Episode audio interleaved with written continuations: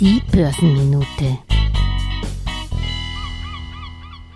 Gute Nachrichten für den Globus kommen diesmal aus den USA. Joe Biden konnte seinen letzten Widersacher in den eigenen Reihen, Senator John Manchin, von seinem Klimaschutzpaket überzeugen. Manchin hat sich bis dato wegen Inflationssorgen gegen eine derartige Konjunkturspritze gewehrt, aber vielleicht auch, weil in seinem Wahlkreis West Virginia ein Schiefergaspipeline-Projekt noch in der Pipeline ist. Doch jetzt spricht nicht mehr nur der Umweltschutz für zusätzlich saubere Energien, sondern auch die Energiesicherheit und Unabhängigkeit. Fossile wie erneuerbare Energien werden in den USA jetzt gefördert und stehen nicht mehr in Konkurrenz.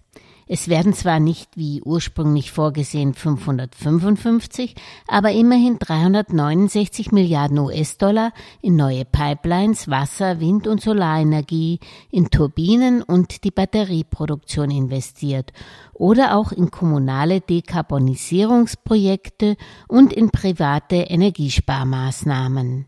Das meiste Steuergeld fließt nicht als Direktförderung, sondern in Form von Steuerreduktionen für die US Clean Energy Branche und in grüne Kredite für die Privathaushalte. Saubere Autos werden bei Haushaltseinkommen unter 150.000 US-Dollar mit 7.500 US-Dollar bezuschusst.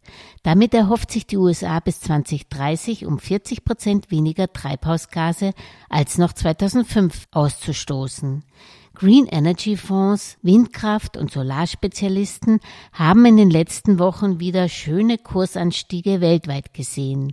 Denn auch in Europa setzt man alles daran, nicht länger an Putins Öltropf zu hängen. Europa geht noch einen weiteren, für mich nicht gangbaren Weg. Volle Kraft in die Atomkraft. Dazu mehr in der morgigen Börsenminute. Alles Gesagte ist nur die persönliche Meinung von Julia Kistner und daher keine Anlageempfehlung und keine Rechts- und Steuerberatung. Für Verluste, die aufgrund von getroffenen Aussagen entstehen, übernimmt die Autorin Julia Kistner keine Haftung.